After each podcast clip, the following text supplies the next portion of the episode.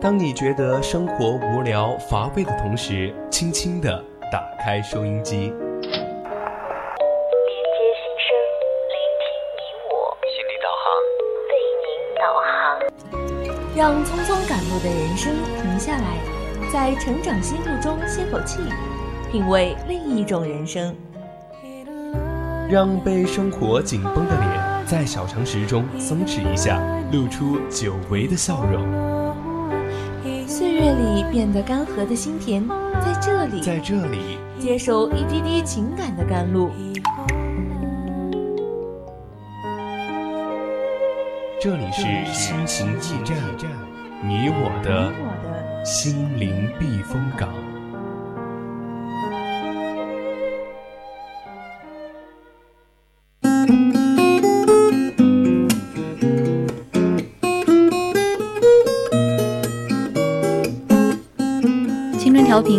共享，亲爱的听众朋友们，大家晚上好。您现在收听到的是四川宜宾学院校园之声 VOC 广播电台，每周三晚二十一点到二十二点为您送上的节目《心情驿站》，我是依林。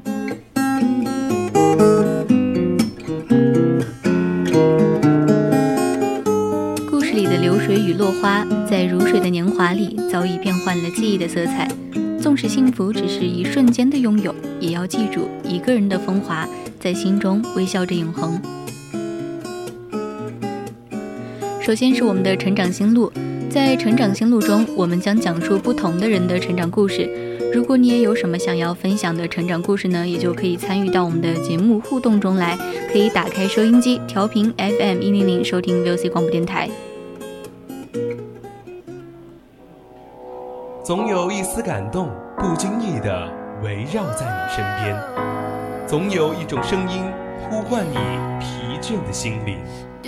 感动来自心情故事，声音来自成长心路。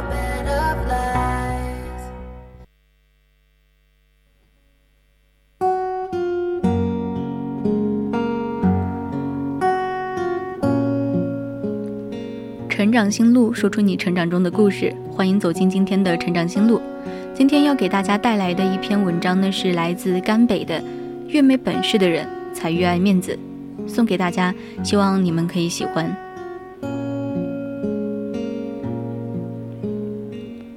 越没本事的人才越爱面子，作者甘北。小时候，别人对我的评价就是，这个孩子自尊心太强了。以前我还觉得这是夸奖，后来发现这词的背后含义就是说，你是说不起的。比如说，你说我考试粗心，但是你不能说我不聪明。如果有人说我不聪明，甚至不好看，我一定会生气。很多孩子其实就有一种，你比我考得好，但是我比你聪明的优越感。如果连聪明都没有了，最后的遮羞布也没有了。但你要说马云。不聪明不好看，人家根本不会生气啊，因为他比你有钱啊。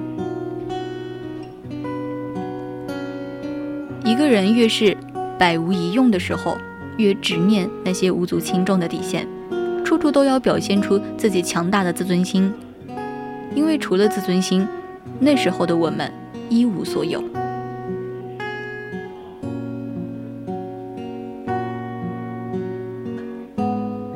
我记得我刚毕业进公司第一份工作呢，是去大街上发小传单。当时我觉得特别没面子，所以拉着几个好朋友一起，这样就不会显得太难堪。但是也有人独立超额完成了任务。后来这个人比我们升职都快，因为一个人能够放下自尊去做事情的人，看的是目标，是结果。而我们呢？我们看到的是所谓的面子。对于当时我们这些一穷二白又渴望成功的年轻人，过度强调自尊，其实就是绊脚石。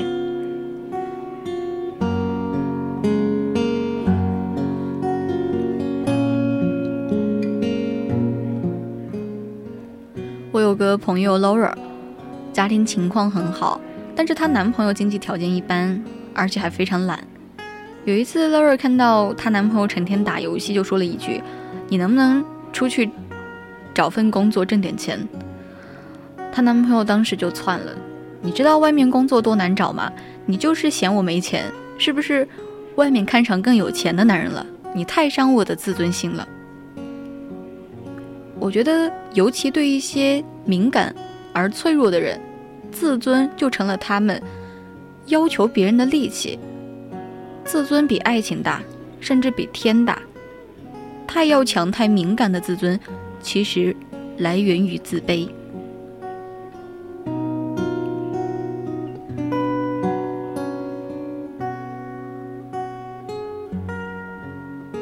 法国作家尤森纳尔说：“世界上最肮脏的，莫过于自尊心。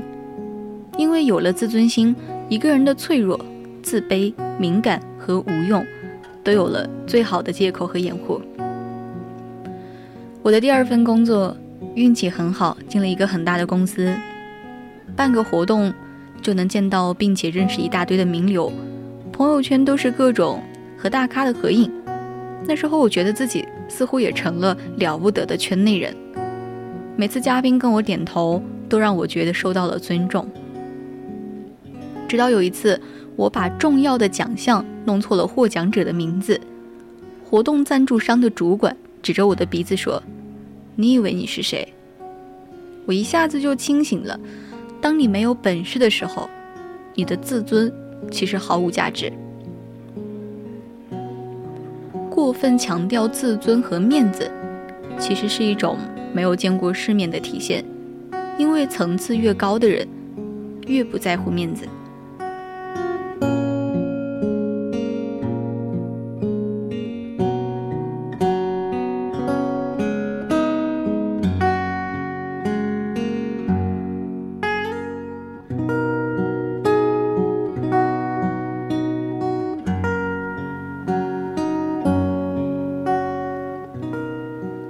以前有个女领导，她说她刚毕业的时候，为了让大家觉得自己不是个职业菜鸟，攒了好几个月的工资，给自己从上到下买了一身名牌的行头，看起来特别职业。但是现在她都做到公司高层了，反而穿得越来越朴素简单。和她合作的、谈笑风生的，都是一些领域很厉害的人。她说。以前自己会需要一些名牌的东西去撑起自己的体面，但一开口还是会因为不专业而露怯。但是，当你变得专业起来，有观点、有思想、有能力后，没有人因为你穿的不好不对而看不起你，更没有人因为你背了几十万的包包而觉得你非常的了不起。大家尊重一个人的标准，反而是看你。真正拥有的本事，因为本事越大，层次才会越高，看到的东西也会不一样。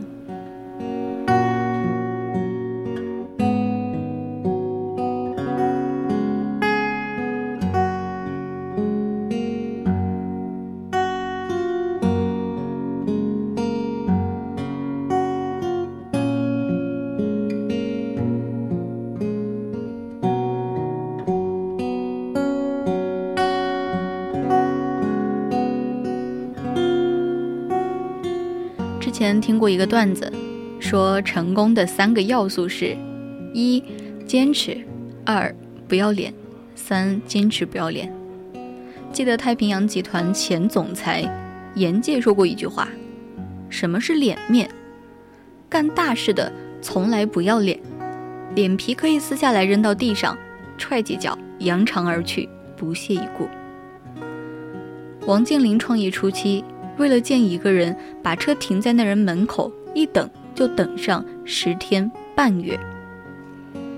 网上有段马云九六年的视频，又矮又瘦，又窘迫又无奈的马云骑着自行车挨家挨户推销自己的黄页，大部分人连门都不开。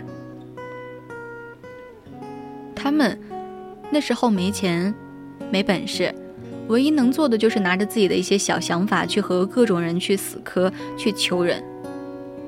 如果他们那时候满心想的就是你也太不给我面子了，还能有后来一个小一亿就是小目标的王健林和一言不合就和王菲合唱的马云吗？当时有人问马云最大的感悟是什么，他说：“多学一件本领，你就可以少说一句求人的话。”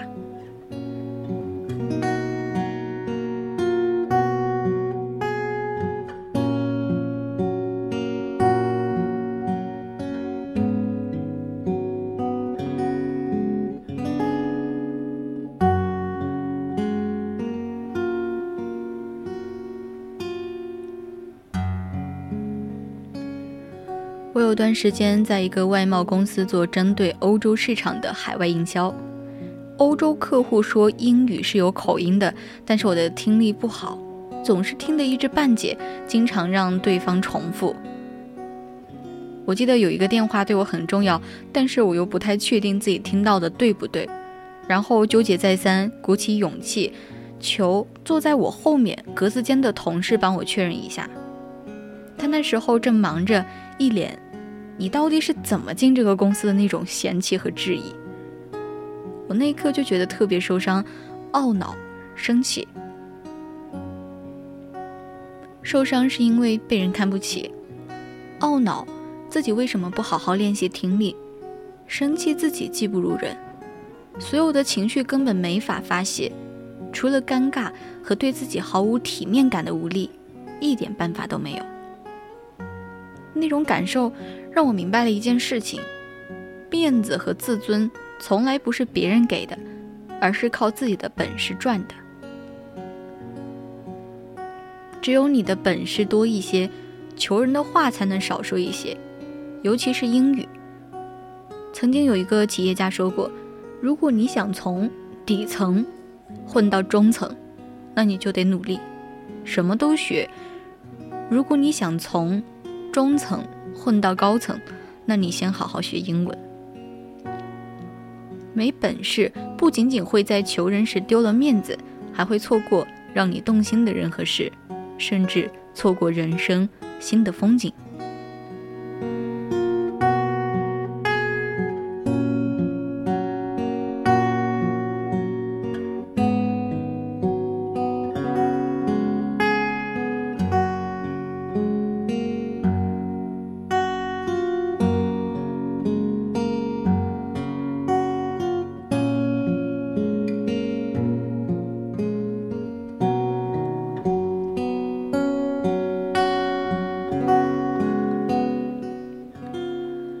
业界大佬李嘉诚曾经说过：“当你放下面子赚钱的时候，说明你已经懂事了；当你用钱赚回面子的时候，说明你已经成功了；当你用面子可以赚钱的时候，说明你已经是人物了；当你还停留在那里喝酒吹牛，啥也不懂还装懂，只爱所谓的面子的时候，说明你这辈子也就这样了。”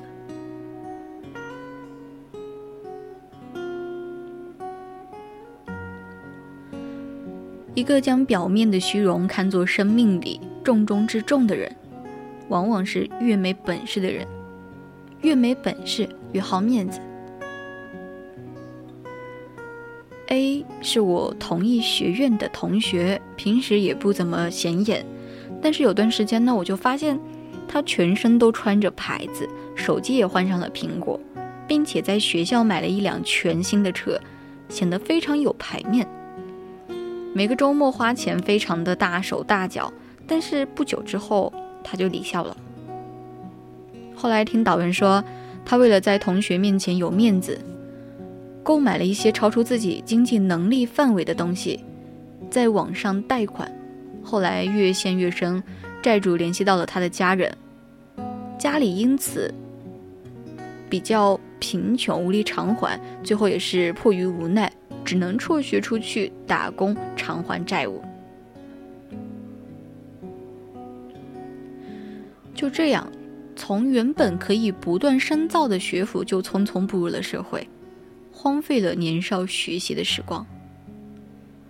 把面子置顶了，就相当于把别人对自我的看法放在第一位，就等于把自己的人生拱手让给别人来管理。但是。又会有谁会在意你呢？对于爱面子的人来说，生命已经不再是为自己而活，无时无刻不在意别人对自己的眼光和评论。这样的日子久了，直到有一天，你一定会忘掉自己想要的是什么。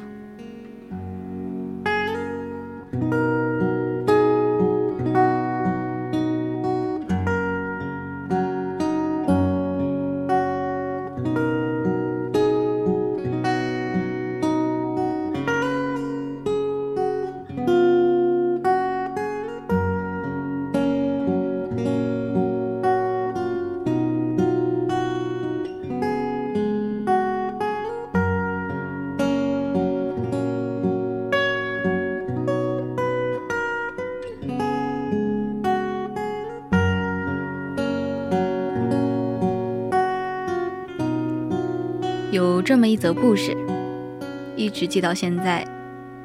讲的是一只很注意自己形象的百岁老海龟，因为好面子而最终丧了命。这只老海龟呢，平时特别喜欢跟一些小海龟们聊天，讲述它的遇险时的英勇事迹。小海龟们呢，也就特别的崇拜它。有一天，老海龟见几只小海龟在大石头上玩儿。就想爬上去再讲讲他的历险记，却怎么也爬不上去。小海龟们呢就想拉他一把，却被他拒绝了。老海龟想自己是大名鼎鼎的百岁老海龟，如果让小海龟知道，岂不是大失面子？于是笑着说：“刚才呢，我也只是先活动活动四肢，等会儿再爬上去。”稍作休息后呢，老海龟使出浑身的力气向大石头猛冲过去，却因用力过猛失去重心，四脚朝天跌倒在沙滩上。小海龟们大吃一惊，要去帮他把身体翻转过来，但老海龟呢却故作轻松地对小海龟们说，自己是为了胸部能够晒到阳光而故意仰天躺着的。等到小海龟们游到别处去了。老海龟呢，才舞动四肢，想把身体翻转过来，可无论怎么努力，都翻不过来，最后被几个路过的渔民抓了回去。直到被抓的一刻，老海龟还在自我安慰：还好自己被抓到的时候，这种狼狈相没有让小海龟们看到，总算没有在他们面前失面子。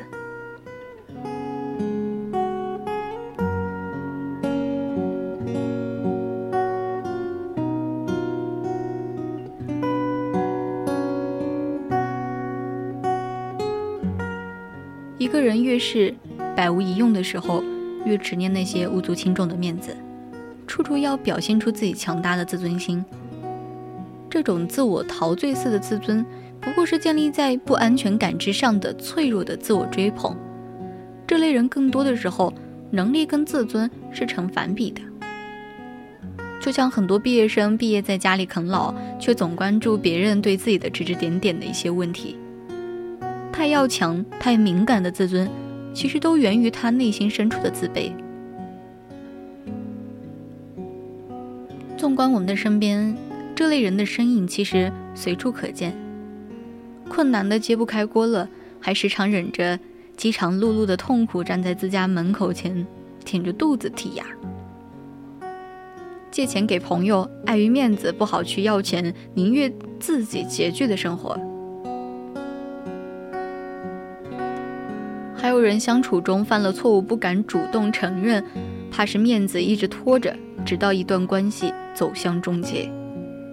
还有人不肯屈身去做蓝领的工作，又不愿意努力去得到白领的工作，于是整天装，直到一天不如一天。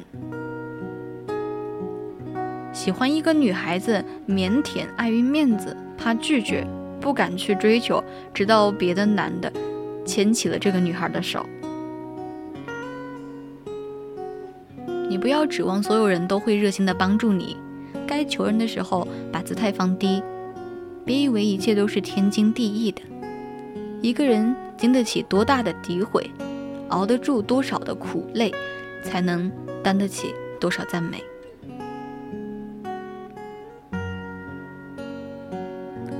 所以，相比于表面功夫，我更希望我们是实力派。只有实力派，才是真的无可取代的。说到底呢，日子始终是自己的，过得好不好，只有自己知道，与别人无关。日益进取的自己总是没错的，无论婚姻、工作还是生活，你说呢？